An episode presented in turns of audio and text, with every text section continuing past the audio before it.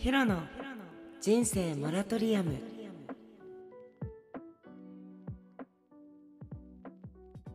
さあ始まりました。ヒロの人生モラトリアム。今日も皆さんこんばんは。ヒロです。今日一日いかがお過ごしでしょうか？ちょっと私は今お疲れモードでございます。もう眠たいの。眠たくてちょっと今ベッドでゴロンとしてたらやばいこのままだったら寝ちゃうと思って急いでちょっとラジオを回しております。今日はですねまあ午前中はちょっとゆっくりだったんですけど午前中にインスタグラムをそうえっと2本投稿してあと午後からなんと私えっとお仕事に行ってきたんですけどもそのお仕事がですね実はヒロのえっと実家がですね父親が会社をやっていましてあの町田屋っていうお店なんですけど三線屋さんなんです。沖縄のあの伝統楽器の三線っていうものを扱っているあのお店なんですけどで自分の父の弟が三線職人ででそうですね。あの三線を作ったりしてるんですけどもそこの町田屋で今日お仕事してきました。はい、でも今までとは全く違うというかことをやってきてそれをちょっとね今日はみんなに話そうかなって思っております。はい、でなんかままあ町田屋の紹介なんですけどあの読谷村にあります。読谷村のえっと何？紫村の方にあるんだけど紫村っていうところがあるのね。あの沖縄のなんか琉球ガラスとか織物とかシーサー作りとかそういう体験できるところがあってもともとはなんだっけあの超すごい昔よ。もうヒロも生まれてたかなぐらいの1990年代の NHK のドラマがあってそこので沖縄舞台にしたドラマがあってそこのあの撮影の跡地が今紫村っていうなんか体験王国みたいな感じで体験村になっております。そこの向かい側に大きな駐車場があるんですけどその駐車場内にえっと自分の父の会社のあの三振屋さんがあります。はい。そこがね最近は最近自分が壁を黄色に塗ろうと計画していてまだね途中なんだけどまだねこの一面しか黄色に塗れてないんだけどちょっとその駐車場の黄色い壁を探せばお店にたどり着けると思います。もしぜひあの興味ある方は行ってみてください。でそこでその町田屋の何と言ってもあの何て言うの？あの何だっけ？メイン商品っていうんですか？そのおすすめ商品がございましてサンレレっていうあの三振とウクレレをミックスさせた新しい楽器をあの父の会社が作っててその名前がサンレレっていうんですけど三振沖縄の民謡の三振と同じように弾けてでも音色はウクレレみたいな感じ大きさもウクレレと似ているようなあの楽器が新しい楽器があるんですけどもで自分はもともと東京に住んでて沖縄に戻ってきた時にその父の会社の町田屋で働いていてでそこで自分はあのインスタグラムを立ち上げたり商品のあの写真を撮ったりとあのそういう何て言うんだろうかな PR とかそういう感じの活動を会社でしていました。っていうのもやっぱり伝統楽器でで伝統文化でちょっと何て言うのかなまあこういう若い世代ヒロから見たらちょっとなんか古いじゃないけどプラスなんか父もなんか父親たちがやってるからさ そんなことあれ言ったらね申し訳ないんだけどちょっと何ていうのなんかダサいというか。デザインとかもねフェイスあのホームページとかもちょっと写真とかもなんか映えないみたいな感じだったのでちょっと自分がそのお町田屋で働いてる時にいろいろ写真を撮ったりちょっともうちょっとあと南国の要素とかカラフルとかなんか楽しいような雰囲気を伝えたくてなんかそういうのを意識してやってたんですけどでもなんかいろいろあって、まあ、自分もアートイベントやったりアートギャラリーを運営していく中でちょっともっと自分のことをやりたいと思ってあの退社もう1年ぐらいでその辞めちゃうんですけど今ちょうどあの自分もギャラリーを閉めてでこれからどうやっていこうかなっていうタイミングでねその父親の会社の、えっと、方からえっとなんか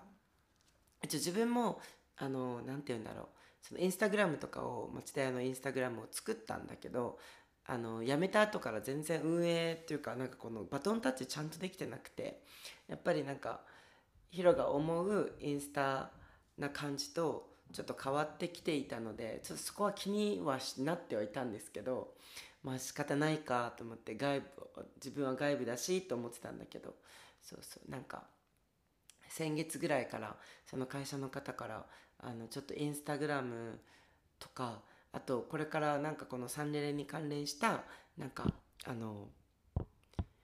えっとイベントとかなんかやっぱりまだまだ新しい楽器だからまだまだ知られてないこともあるのでなんかこの体験イベントだったりなんかそういうイベントをやりたい。あとプラスなんか店舗をちょっと可愛くしたいっていうことでなんか手伝ってくれないかってあのお話をいただいて今ねその自分の父親の会社の町田屋でそのインスタグラムとかあのもう本当にちょろちょろちょっとまだまだ全然がっつり関われてはないんだけどちょっとはいあの仕事をさせてもらっている感じです。で普段はそのなんかどういうふうになんかインスタ運営していくかとかなんかこういう店舗にしていこうとかアイデア出しだとかなんか実際それにあのあのなんていうの写真撮ったりインスタをアップしたりとかそういうことをやってるんだけど今日はねなんとえっとその会社でそのカンカラ三振っていうのを作ってるの。カンカラ三振っていう商品があってそれのあのキットを販売していたりそのカンカラ三振出来上がったカンカラ三振を販売したりしているあ基本はキットかな？あのカンカラ三振は自分で組み立組み立てられるよっていうキットを販売してるんだけどそれの制作の、えっと、手伝いに行ってきました。なんか初めて何て言うんだろう。まあその会社にね携わっているんだけど全然そういう作業あの制作とかの作業はしたことがなくてあの昔働いてた時も。だからすごいねあの何て言うんだろう。このものづくりっていうものに今日はなんかあの注文まあとりあえず注文がいっぱいいるから手伝ってあるからあの来てるからゴールデンウィーク前あ前ん？ゴールデンウィーク後までには送らなきゃいけないっていう注文がたくさん来てるっていうことで。急遽助っ人で手伝ってくれっていうことだったんですけどなんか久しぶりにこのものづくりっていうのを体験してやっぱね面白かった。なんかすごい機械とかも使ってね。で自分が担当したのはこのカンカラ三振のからくい、まあ、ギターでいうペグの部分なんだけどそこをはいあのその底の制作をやってきました。何何百本やったかな。そこまでやってないかないっぱいね削木を削ってからくいっていう部分にしてきました。でまあカンカラ三振カンカラ三振って言っても何のことやねんって思う人もいると思うのでちょっとカンカラ三振についてもちょっと説明したいなって思うんですけどなんか今日あれだね。なんか普通にこの通に喋ってるだけなんだけど今。なんか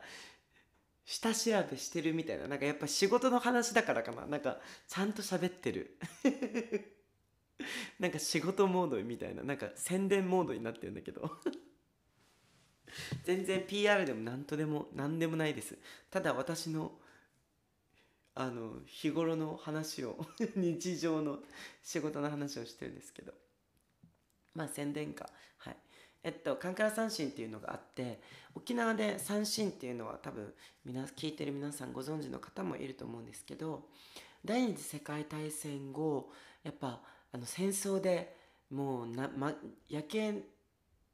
あの日本でね唯一の地上戦があった沖縄です。であのもういっぱいこのなんていうの戦争後あの焼け野原にもう辺り一帯がもう焼け野原になってなって沖縄は。あのもうもちろん三振もその時焼けてしまってなんかで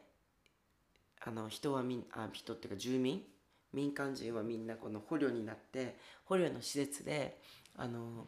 収容所で民間人は過ごすんですけどもそこの中でカンカラ三あ三振を復活復刻復活させたのがカンカラ三振って言われております。カンカラのカンカラはカンカンのことを言います。カンカラ。カンカンをえっとアメリカ軍から支給される食べ物の缶などを使って胴体がね胴体を缶からで缶で作られていてで竿の部分をえっとまあ廃材だったりベッドの壊れたベッドの廃材だったりあとはこのあの木木とかね廃材を使って竿を作ってでからくいも作ってペグの部分ですねでこの弦をパラシュートの紐だったり電話線であの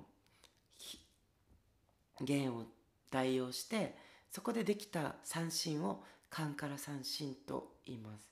はい、でそれこのカンカラ三振をですねあの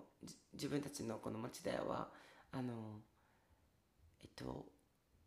まあ、沖縄の平和学習などをしている学校とかがそれをあの生徒でみんなで一人一台つあの体験で作ってそれを一曲演奏してなんかこの平和学習なんかなんていうの平和学習としてなんか授業に取り組んでいる学校が多くてそこのそこの注文がいっぱい来てありがたいことにね来てて昼は助っ人で行ったんですけどはい。すごくなんかそう。でもね自分の小学校の頃もだったんだけどねどんどんやっぱり三振ってやっぱ地元の人でもちょっと遠くなっちゃってるっていうかなんか弾ける人と弾けないなんかもう弾け弾ける人がほとんど自分も全然弾けないんだけど本当にちょっとだけ弾けるぐらいなんだけど働いてるけど。そう練習したいなと思いつつもそうなかなかねっていうかうん。だからなんか本当にその結構このカンカラ三振を、えっと、発送してるのは県外の学校が多いんだけどなんか県内の学校沖縄の生徒たちにもねそのカンカラ三振っていうのを知ってもらいたいしちょっとでもいいから三振に関わってほしいなってなんかあの働き出してから思っていますね。うん、なんか沖縄ね戦争後にもかかわらずそうやって三振をね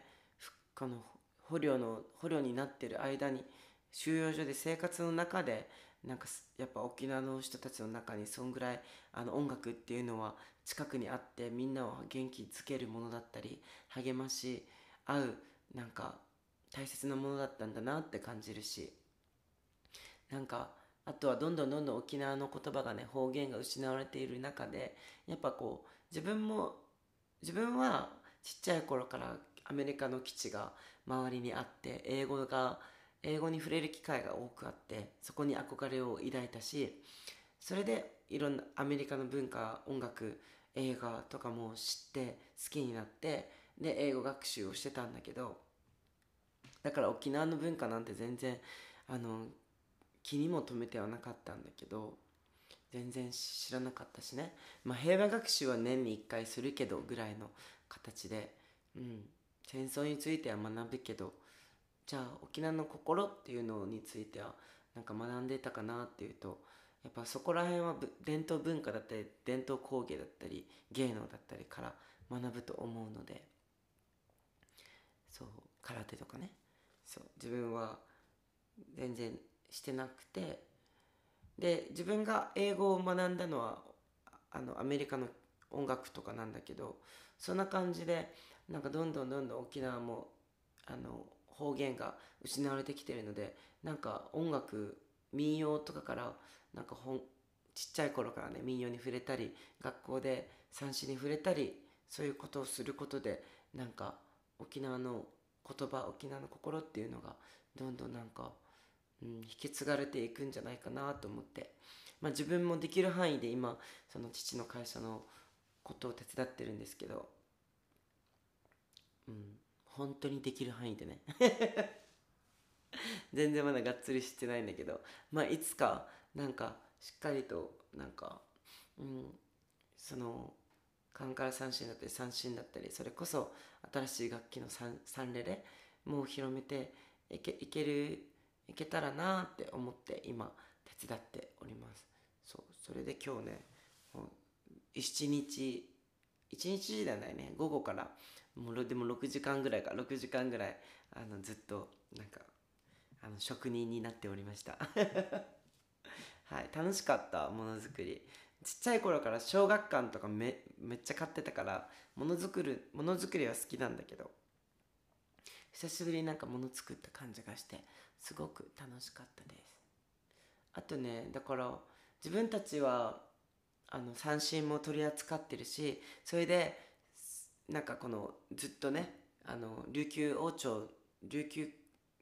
沖縄が琉球になる時琉球の時からあのある三振伝統文化三振っていうのがあってで戦後生まれたカンカラ三振っていうのもあってそしてで戦争前とか戦争後にはいろんな沖縄の沖縄の方が沖縄県民があのブラジルとかペルーとかハワイとかにあの疎開したりえっとなんていうの移住したりさしてるんだけどそこでえっと戻っそこの3世ん？そこに行った沖縄の人がいてそこの沖縄の家族が代々とね。で日系3世沖縄3世とか今では4世5世っているんだけどその3世であるそのアーティストのアルベルト・シロマさんっていうもうディア沖縄の人はディアマンテス知ってるでしょ、うん、ディアマンテスのアルベルト・シロマさんがこのその町田屋にね三振とウクレレをミックスできした楽器をできないかってあの話を持ちかけてそのサンレレっていうのが生まれたんですけどなんかなんていうのかなこの戦後あの沖縄に帰ってきた沖縄三世のアルベルトさんがこのなんていうのまた地元の祖国の、えっと、伝統楽器となんかそこの海外で得た、えっと、この新しい楽器っていうのをミックスしたいっていうこの思いとかなんかすごいその、えー、なんか感慨深いものがあるなと思いながらもっともっとヒロもえっとなんかそういうことについて調べていったり伝えたいなって思った思いながら手伝っているしなんかそこの制作って部分に今日は携われたことがなんかちょっと嬉しかったでもあります。そう本当はすごく働くのは大嫌いなんですけど。今日は楽しく働けてよかったです。すごく疲れた。なんていうの手作業はすごい好きなんだけどあの立ち作業だからさなんか機械とか使うからなんか立ってやっててそれで足が疲れちゃった。頑張りました。うん。ね。ということで。それが今日の出来事はそれかな。あとはね今日おいっ子帰って家に帰ったらおいっ子がいっぱいいて。いっぱいというかみんな大集合してておいっ子が。それでなんか4歳のおいっ子もう4歳なりたてのおいっ子がねあのヒロのネイルを見て自分もネイルをしたいと色色塗りたいって言い出して爪に。それで今日はあの甥っ子にネイル屋さんをしてきました。紫とかピンクとか赤とかめっちゃ爪に塗りたくって喜んでいました。そんな感じの一日でした。もう超ゆったりですね。あそして昨日も言ったんだけど今週明日からか。明日明後日しあさって金土日で自分の友達の野村恵里子の個展がね那覇であるので皆さん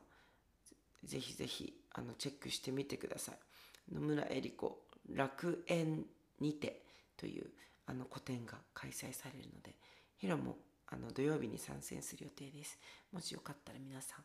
あの足を運んでみてください。場所はベイビーベイビーハンバーガーブックスっていう那覇にあるお店なんですけどなんかもう調べてみてほしい。なんかすっごいハンバーガーショップなんだけど多分ハンバーグとハンバーガーとチーズバーガーしか2種類ぐらいしか多分なくなくて。そのなんかでもすごい素朴でそのバーガーが。ヒロは食べたことないんだけど写真しか見たことないんだけど。そう。すごいいいんだよ。なんか美味しそうなの。もしよかったら今週末行ってみてください。さあ今日はえっと今日の出来事。そしてカンカラ斬新、ま、今ヒロが働いてる町田屋についてサンレールについてお話しさせていただきました。えっとまたねいずれまあサンサンレレとかヒロも今練習中だからちょっとこのラジオでもサンレレの音色を聞かせたらななんて思ちょっとなんか仕事的になんかそんなつもりはなかったんだけど今日の一日の話をしようとしたらそう仕事の話になっちゃってなっちゃったんだけど。まあまあまあ。まあいいですよ。まあたまにはねアピール。だから三振とかサンレレカンカラ三振興味あるよっていう方はぜひ一度インスタグラムで町田屋調べてみてください。ということで今日も一日皆さんお疲れ様でした。そしてヒロ自分にもお疲れ様。いっぱい自分にお疲れ様を言ってあげてください。それではまた明日。バイバイ。ヒロでした。おやすみなさい。